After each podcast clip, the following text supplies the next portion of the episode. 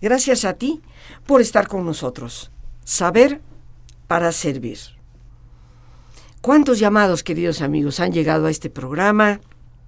Cada vez que se toca algún tema relacionado con niños, con adolescentes, a veces con jóvenes adultos y a veces con el nené, el nené de 42 años que vive en casa y que pues le quita la pensión a mamá.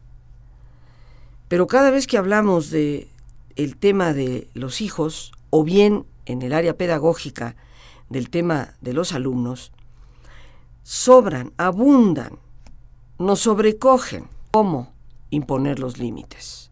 ¿Qué necesito hacer para que mi hijo me entienda? ¿Cómo hacerle ver que lo que está haciendo le puede perjudicar para el resto de su vida? ¿De qué manera evito que me siga faltando al respeto? Pues bueno, queridos amigos, hoy es un día especial. Tenemos un invitado queridísimo para este programa, un hombre que independientemente del cariño que nos une a él como amigos, eh, un hombre que ha aportado y sigue aportando a nuestra sociedad como especialista una visión muy clara de que para disciplinar se necesita inteligencia. Que no es enchilame otra gorda. No es no porque te digo que no. Y no es bueno, sí, ya ten la paletita y cállate.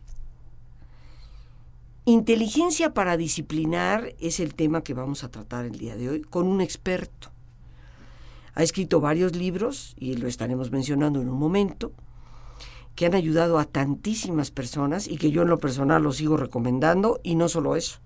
Cada vez que tengo amistades que, que lo requieren, voy y personalmente compro el libro y se los mando de regalo, porque considero que es tan importante leerlo y sobre todo aplicarlo. Inteligencia para disciplinar. A veces, queridos amigos, y nuestro invitado me corregirá si voy mal, así como el niño hace su berrinche, tú y yo nos dejamos llevar por la emoción. Ay, bueno, pues sí, ya dáselo. Y cedemos ante lo que no deberíamos de ceder o nos engorilamos y aplicamos unas sanciones, pues que parece que el niño es el mocha orejas o algo semejante.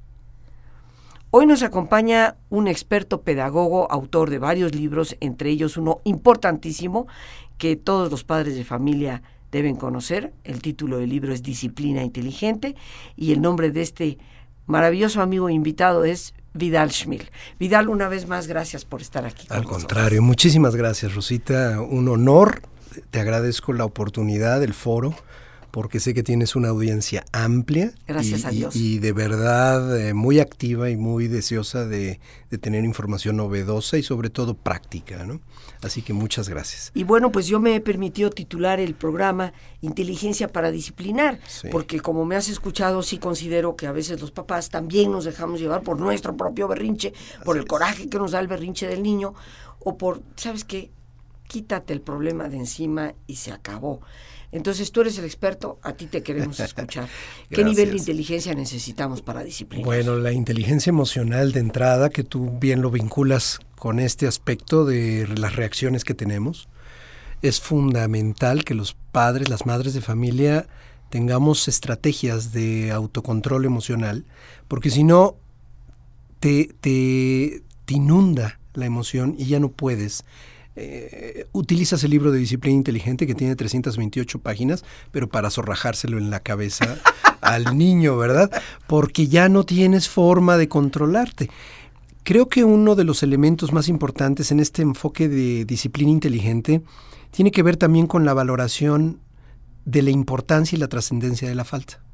No solo es el control emocional personal de, los, de la madre y el padre de familia, también tiene que ver con con saber elegir tus batallas y saber cuándo de verdad aventarte un buen pleito y una buena discusión y una situación mayor y cuándo dejar pasar y cuándo solamente llamar la atención. Creo que uno de los principales errores, y no es el único, pero uno de los principales errores cuando castigamos es que o exageramos, es la falta de tino, o exageramos y sobredimensionamos las cosas o minimizamos. Entonces no le damos a la diana, no le damos al blanco. Al clavo. Como no le damos al clavo porque tus hijos dicen, bueno, nuestros hijos pueden llegar a decir, mi papá, mi mamá está loca. Ve cómo se pone, cómo se trastorna por una verdadera sandez. Y en el otro extremo, ante algo que de verdad estuvo muy mal y que requiere una sanción, mamá dice, ay bueno, pero es la última vez, no quiero volverlo a ver así. ¿Dónde está el punto que nos permita dimensionar de una manera sensata, de verdad, la trascendencia del acto negativo que queremos corregir? La disciplina inteligente no solamente habla de las cuestiones que tienen que ver con sanciones, aunque empecé por allí, por el gran problema que nos rebasa. También tiene que ver con los reconocimientos. La mayoría de las madres y padres de familia estamos enfatizando la disciplina desde la perspectiva de lo que debo de corregir. Y nunca vemos, o pocas veces valoramos, todo lo que hace bien el hijo. Entonces, si tú quieres incrementar la cantidad de conductas positivas, tienes que enfatizar, enfatizarlas, que no pasen inadvertidas, que el niño o la niña perciba que para ti es importante también todo lo que hace correcto, correctamente, porque yo te aseguro, y en las conferencias lo veo cotidianamente, de 10 conductas que tu hijo presenta, te aseguro que 8 o 9 son positivas, adecuadas, es lo que debe de hacer, es la rutina cotidiana. Pero la madre y el padre de familia está angustiadísimo con la número uno negativa que se le presenta. O sea, con esa falta única es la razón de incluso para que vaya a un taller o no vaya a un taller. Ese es el punto principal. Con lo que a veces es el pelo en la sopa, ¿no? Así es. Y bueno, todo, todo empieza, creo, desde la inteligencia para disciplinar, desde una temprana edad. ¿Estaremos de acuerdo? 100%, 100%. La, la, muchas madres y padres de familia, cuando tienes un bebito, consideras que no hay ninguna forma de, de empezar con esto y, es falso. Por ejemplo, vamos a poner un ejemplo de un bebé. No quiere decir que la disciplina inteligente te vas a poner a hablar con el bebé sobre estos conceptos, pero tu práctica, por ejemplo, muy específicamente, la tolerancia que el niño tenga para esperar ante una necesidad que él exige ser, que le, que le cubran. Empieza a llorar porque tiene hambre, la mamá debe de hablarle, decirle que ya va, que se acerca y no llegar de inmediato y satisfacerlo, porque el niño tiene que empezar a, a percibir que hay un tiempo entre su demanda y la satisfacción. Y eso tiene que ver con la tolerancia a la frustración. Algo tan elemental. O hablamos de un pequeñito que está subiendo la escalera solo y que debemos darle su tiempo y su espacio. Eso es parte también del respeto que fundamenta la disciplina inteligente, el respeto a los tiempos de maduración y de procesamiento y dejar de estar compitiendo. Muchas mamás, por ejemplo, con pequeñitos en la edad de 9, 10 meses, que ya empiezan a levantarse algunos, al, al, año empiezan a caminar, año, dos meses. Hay como una competencia insana de que su hijo tiene que estar por encima de los demás. Hay demasiada angustia y ansiedad, demasiado miedo. Tienes que ser el mejor. Tienes que ser el mejor, por un lado, o no tendrá algún problema mi hijo porque no camina ya como el del vecino. Es decir, no nos tomamos ese tiempo y no disfrutamos ese ritmo personalísimo que cada ser humano tiene para el desarrollo de su maduración, para su florecimiento. Hay, hay, hay una ansiedad por supongo que también tiene que ver la cantidad de información a la que ahora se tiene acceso, pero es información muy superficial y no consideramos lo verdaderamente trascendente e importante, que es el ritmo personal que cada niño va a ir teniendo y que va a ir manifestando a lo largo de todas las etapas de su vida. ¿eh? Habrá adolescentes que les pega la adolescencia casi a los 18, 19 años y no a los 14. Hay niños que a los 10 están manifestando eso. Son no, no hay un patrón tan fijo que te pueda decir, esto es lo que debe de ser. Tenemos que estudiar toda la gama y las madres, los padres de familia tenemos que profesionalizarnos en este aspecto. Competencias no en el sentido de uno contra el otro, sino, sino de las habilidades, conocimientos, actitudes que debemos desarrollar para ser competentes frente a todos los retos que nos presentan los niños en las diferentes etapas de su vida. Y que aparte yo creo, y bueno, en algunos otros temas, sobre todo hablando de, ética, de humanidad. Aquí siempre hemos enfatizado, la palabra competencia la hemos convertido en o, te hago a ti algo para yo llegar primero o no se vale la vida. Y competencia se refiere a ser competente tú, a ser capaz tú, a llegar a tu punto de excelencia tú y no en función de primero, después, al mismo tiempo que el otro. Cada persona es, es diferente. Así es, entonces eh, es una acepción muy pobre del concepto competencia, es una de tantas, pero competencia desde el ámbito educativo bien lo sabemos, los docentes están capacitando para ser competentes como docentes, competencias docentes. Hay textos y estudios extraordinarios al respecto. Eh, hablamos de evaluación de competencias en las matemáticas, en la química, en las ciencias, en las humanidades. Bueno, los padres tenemos que ser competentes y tenemos que desarrollar textos que tengan que ver con competencias parentales. Una de las competencias parentales más fundamentales, en mi perspectiva, es la disciplina. La disciplina inteligente es mi propuesta para la competencia parental relacionada con la transmisión de valores. Yo la, la, disciplina no la concibo nada más como eh, las sanciones o, las reglas, la concibo como el conjunto de métodos, de recursos, es un medio para transmitir valores. La disciplina... Me encanta esto que estás diciendo. Es el medio, son las estrategias que las madres y padres y maestros tenemos para transmitirle valores.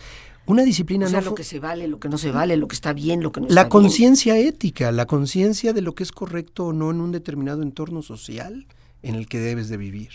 Sin eso, si, si la disciplina está basada solamente en reglas, pues hay que preguntar si esas reglas de dónde salieron. ¿Están basadas en valores? Están basadas realmente en, elementos humanísticos, universales, que le permita al niño distinguir y gradualmente ir asimilando la distinción entre correcto y no correcto, si la disciplina que tú ejerces no está basado en valores claramente sustentados, perdón, tu disciplina va a ser absurda, va a ser un campo de batalla y no tendrás ningún fundamento que de verdad aporte elementos valiosos a la vida de tu hijo. Te cuento y te comparto esta experiencia mía, brevemente, pero que me parece refleja exactamente algo que estás mencionando y que en el programa hemos mencionado en ocasiones anteriores. Todas las normas, todas las reglas tienen un por qué son y ese por qué solamente se justifica cuando hay valores. Honestidad, justicia, respeto, servicio, eh, capacidad de contenerte a ti mismo, autocontrol, eso es un valor muy importante, la autodisciplina. En fin, pues déjame decirte que yo de pequeña, ya te podrás imaginar, ¿no? Era yo medio, medio, este... Intensa. Intensa. ¡Uy, qué bonita palabra! Esa es la palabra. Intensa. Entonces, yo hacía relajo en la escuela mañana, tarde, noche y moda. ¿eh? Y estaba en una escuela de monjitas. Ajá. Y bueno, a cada rato me castigaba. Bueno, me llegaron a expulsar, eh, de pasar de una clase a otra que, para que ya no hablara yo con mis compañeras. Bueno, ¿qué te puedo contar? Pero cuando yo tenía como unos 7, 8 años, había filas. Bueno, en la escuela siempre había filas. Filas para entrar a clase, filas para salir al recreo, para volver a entrar al recreo. para, todo. para, todo. para todo, Y yo, y aparte en silencio. Entonces, este, y yo por supuesto aventaba papelitos, le jalaba la trenza a la de adelante, le hablaba a la de atrás, en fin, ya te podrás imaginar. Siempre desorden. Siempre la monja me veía, siempre me regañaban. Rivas, porque aparte te usaban el apellido. El apellido, claro. Rivas, cállate, no sé qué. Ya me bajaban un punto en conducta, bueno. Ya no se veían. Ya, no, no te lo hago más grande. Llegó un momento en que la monja yo creo que ya no supo cómo ¿Qué agarrar. ¿Qué hago con Rivas? ¿Qué hago con Rivas? Entonces, un día me llama y me dice, oye, a ver, ¿tú por qué, por qué no haces la fila y te callas en la fila? Porque no me gustan las filas. ¿Y por qué no te gustan las filas? Porque son estúpidas. Así se lo dije. Y me dijo, ¿pero por qué? Pues yo no veo por qué yo tengo que bajar en fila. Si yo salgo primero en la clase, pues llego más rápido al recreo. Y cuando yo llegue, eh, pues de mi casa, pues entro a la clase, porque tengo que estar haciendo fila en el patio antes de entrar a la clase. Y le di mis razonamientos de por qué yo pensaba que la fila era una estupidez. Entonces me dice la, la, fíjate qué abusada la monja. Me dice, oye, Rosita, tú sales de vez en cuando con tu mami a la calle, ¿no? Sí, claro. Dice, ¿y tu mami, este, a, qué lugar la acompañas? Bueno, pues a veces voy al banco con ella. Ah. Y cuando va al banco tu mamá, cualquier cosa, ¿qué tiene que hacer para que la atiendan? Mm, fila. Ah. ¿Y a qué otra cosa este, vas? Bueno, pues a veces tiene que ir a hacer este, algún pago, un teléfono, lo que sea, ¿no? ¿Y qué hace tu mamá para poder hacer el pago antes de llegar a quien la atienda? Ah, fila. fila. Ah, y ¿algún día te ha llevado tu mami al cine? Ah, sí, claro, claro, mi mamá me ha llevado al cine. Y para que tu mamá compre el boleto del cine, ¿qué tiene que hacer? Mmm, fila. Bueno, ya te das cuenta que tu mamá hace filas, ¿verdad? Bueno, cuando tú seas grande, vas a tener que hacer muchas filas. ¿No te parece que es bueno que te acostumbres desde ahorita? Y por eso hay filas aquí. Para que sepas que va a haber muchas en tu vida. Y no te las puedes brincar, ni puedes perjudicar al de adelante y que tal vez si el de atrás está leyendo no lo debes de estar importunando. Por eso hacemos las filas. Bueno, ¿qué te puedo decir, Vidal? A partir de ese día, pues yo era la mejor en la fila. Es más, yo callaba a mis compañeros, cállate, tú no sabes para qué estamos haciendo las filas, ¿no? Y yo aprendí ahí una gran lección. Me dieron una explicación que estaba basada en, en este caso no puedo decir un valor ético, que sí, si le buscas el hilo, lo tiene, pero que estaba en una función de respeto a los demás. Por supuesto. Y ese es un gran valor. ¿Cuántas veces estamos peleándonos en el tránsito por esta situación de que alguien, todos haciendo fila y llega el impertinente que se mete hasta adelante y no le importó, brincándose 20 minutos. Tenía prisa, yo también. Es decir, la tolerancia a la frustración, eh, cuando aquí un problema que tenemos a veces los adultos es que no no le aclaramos el para qué, el espíritu de la regla. Lo que tú acabas de ejemplificar es perfecto en esto. El espíritu de la regla es el valor. Es como una ley, tiene un espíritu. Hay, algo que lo mueve, hay un para qué de ello. De la misma manera, los valores son el espíritu de las reglas. Cuando mamá y papá ponen demasiadas reglas en la casa y no hay un espíritu claramente definido, o sea, ¿para qué las estoy poniendo? Exactamente, van a tener hijos que las van a estar rompiendo constantemente. Y más si son adolescentes, porque el hobby del adolescente es romper reglas, porque está en cuestionamiento, porque está cuestionando absolutamente todo lo que tú le has dado. Y si no le damos una razón, encontrará, como yo lo hice a los siete años, de decirle al papá, es que lo que me estás pidiendo es estúpido. Así es, y uno se va por el lado de no me hables de esa manera y no uses ese lenguaje. No, no, es un, es un cuestionamiento válido. La cuestión es que la mayoría de los adultos no nos tomamos el tiempo del decir el para qué. Y ese para qué, ese no te voy a permitir ir a la fiesta por tal razón, usamos argumentos como me da miedo que te pase algo o me da o no puedo dormir. Y entonces los jóvenes empiezan a darte contraargumentos, argumentos en contra de eso, y, y llegan a discusiones verdaderamente absurdas. En lugar de plantear hay una razón específica de seguridad o es tal situación o es tal entorno al que te estás yendo, y lo siento, es no.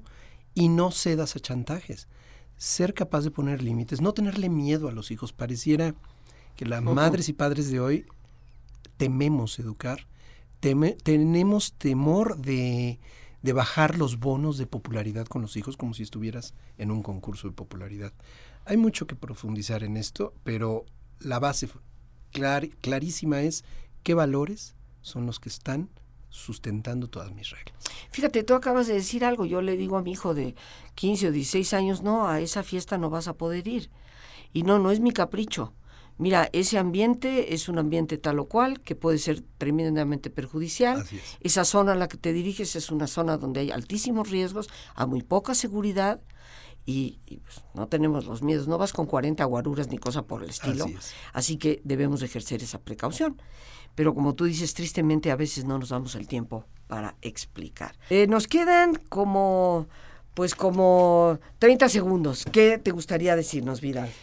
Que las madres y padres de familia debemos de educar basados en valores, no en humores, que sea una educación predecible, no un día sí y al día siguiente no, lo que previamente había dicho que sí, salvo que hubiera una cuestión de valores que, que te haga cambiar de opinión ser consistentes y predecibles para los hijos es la mejor forma de verdaderamente ayudar a que nuestros hijos aprendan gradualmente a distinguir entre lo correcto y lo incorrecto. Y no castiguen, hagan que sus hijos reparen y resarzan el daño causado cuando hay un daño. El castigo, quitándole algo que le gusta, que no tiene nada que ver con lo que hicieron como falta, es una aberración disciplinaria, básicamente. Creo que esto que nos dices es muy importante.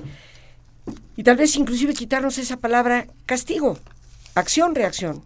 Es una consecuencia. exacto. Hay negativa, así como hay consecuencias positivas, también hay negativas. Y cuando haces algo mal, tienes que hacer algo bueno para compensar a quien afectaste. Vidal, te agradecemos tanto tu presencia. Gracias. Y bueno, amigos, pues las gracias a Dios por este espacio que nos permite compartir. Gracias a nuestra productora Lorena Sánchez y a ti, el más importante de todos, una vez más, gracias. Muchísimas gracias por tu paciencia al escucharme y por ayudarme siempre a crecer contigo. Que Dios te bendiga.